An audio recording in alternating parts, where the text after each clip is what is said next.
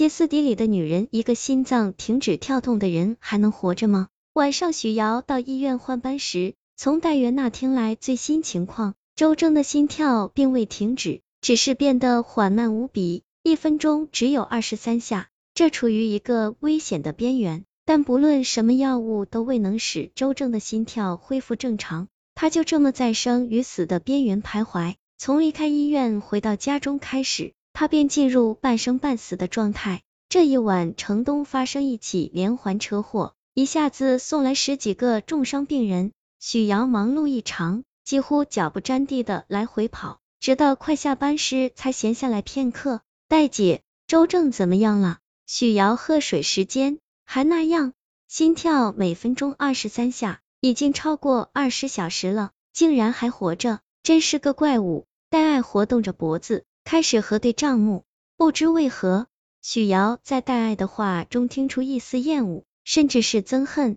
许瑶对此非常好奇，戴姐，我知道你清楚周正的事，就满足一下我的好奇心嘛。许瑶央求，小许啊，你不止心太软，好奇心也太重了点。如果不是周正的事确实比较诡异，我都要开始怀疑你关心他的目的了。戴爱目光冰冷的盯着许瑶，片刻后才继续说下去。当年我参与了对他的救治，我记得他救了两个小女孩，不过其中一个死了，那是因为他游泳姿势不对，小女孩的头部长时间在水下造成的。他的情况也不太好，肺里有积水，但还是抢救过来了。他曾短暂苏醒过几分钟，但一直在喊别拉我走。似乎不想去什么地方，之后他整整昏迷了一个星期。就是那时候，周正成了李医生的病人。后来周正在醒过来的时候，他告诉李医生自己已经死了。你想想，一个活人对医生说自己死了，这事是不是挺可笑的？戴爱还没说完，有病人需要换药，于是许瑶去帮忙了。他再回来时，戴爱却不见了，直到下班。戴爱也没有出现，手机也打不通，他失踪了。许瑶有一种直觉，戴爱的失踪和周正有关。警方到医院做笔录，许瑶从其他护士那里打听到戴元是查房时失踪的。有护士说，戴爱进入周正的病房后就再也没有出来。因为戴爱的失踪，整个医院都笼罩着不安的气息。许瑶和其他夜班护士因为要配合警方调查。所以没有离开医院，但出人意料的是，第二天上午九点多，清洁工发现戴爱躲在垃圾房里，一副受惊过度的模样。赵院长对戴爱的行为极为恼怒，进行了严肃批评。警察离开后，许瑶主动提出送戴爱回家。戴姐，到底出了什么事？在出租车上，许瑶问道。周正真的死了。戴爱说着，打了个寒战。他不是还在监护室吗？我走前去看了一眼，他还有心跳啊。许瑶不解，我告诉你一个秘密，他是从地狱里回来的鬼，他的肉体早就死了。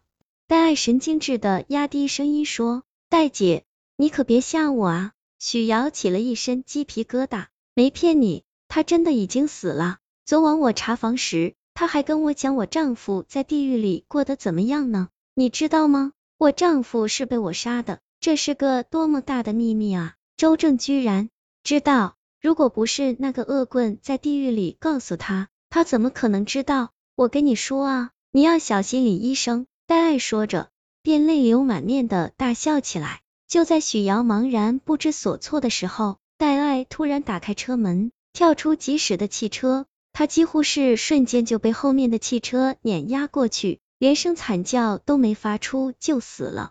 许瑶僵硬的坐在车内，忽然间感觉死亡是如此的接近，心跳不绝的死人因为戴爱的死，医院给许瑶放了两天假。不过许瑶并没在家好好休息，她仍旧在调查周正的病，不查明白，许瑶心头永远压着一团阴云。李医生提供了一些线索，两年前。院方对周正最初的诊断是紧张性束僵，这是精神分裂的一个症状，伴有脑部器质性病变，并发时会有幻觉、妄想等症状。但经电休克治疗后，周正的病情不但没有缓解，反而出现了器官衰竭，因此又从精神科送了回来。不过就在所有医生都束手无策时，周正的器官衰竭突然停止了。经观察后，院方同意周正回家做保守治疗，意识清晰，但伴有妄想和器官衰竭。这真的只是木僵症吗？许瑶感觉自己像是站在一扇巨大的门前，想推开，却又感到恐惧无比。两天的时问转瞬即逝，许瑶返回医院上班了。医院内气氛紧张，每一个人都日光闪烁，似乎就要发生什么大事了。李医生把许瑶调到自己身边，做周正的特别护理，不用再上夜班了。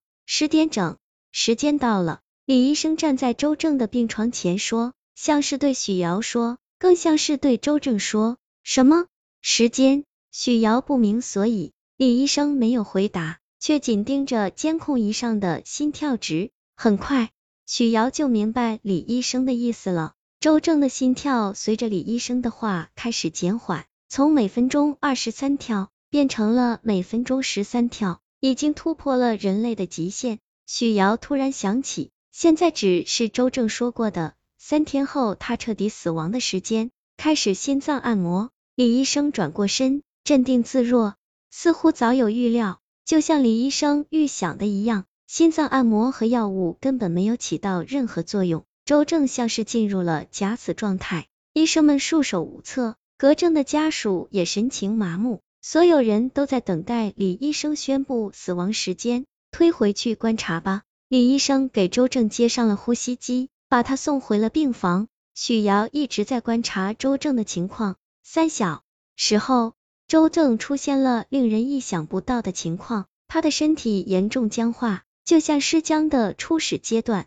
许瑶立即检查仪器，周正除了心跳缓慢外，一切正常。然而到晚上下班前，许瑶再次余查，意外的发现周正的身体冰冷僵硬的像冰块，他的角膜也开始变得浑浊，就像一具尸体正常的腐败过程。但是周正的心跳仍旧不紧不慢的持续着，许瑶感到惶恐不安。立即把这一情况告知李医生，但李医生只是点点头，目光深处却有一闪而过的寒光。因为周正的病情恶化，许瑶被要求加班。在休息室小憩的时候，许瑶突然想起戴爱临死前的话，但为什么要小心李医生呢？他心中的疑云似乎越来越厚重了。夜里九点多，周正的家人都离开了医院，病房里只剩下许瑶一个人。现在的周正，如果不是还有心跳，从外表来看，完全就是一具尸体。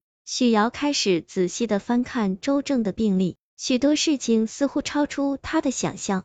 周正在精神科的病历中记载，周正一直认为自己已死于湖底，灵魂和他的同学们一起下了地狱，但不知为什么，他又活了过来，只是本能的感觉到肉体已经死亡，并正在慢慢的腐烂。周正对非生非死的状态感到痛苦，一直想得到彻底的安眠。许瑶眉头紧皱，这信息就如同乌云中的一道闪电，让许瑶感到四周更加黑暗，令人战栗。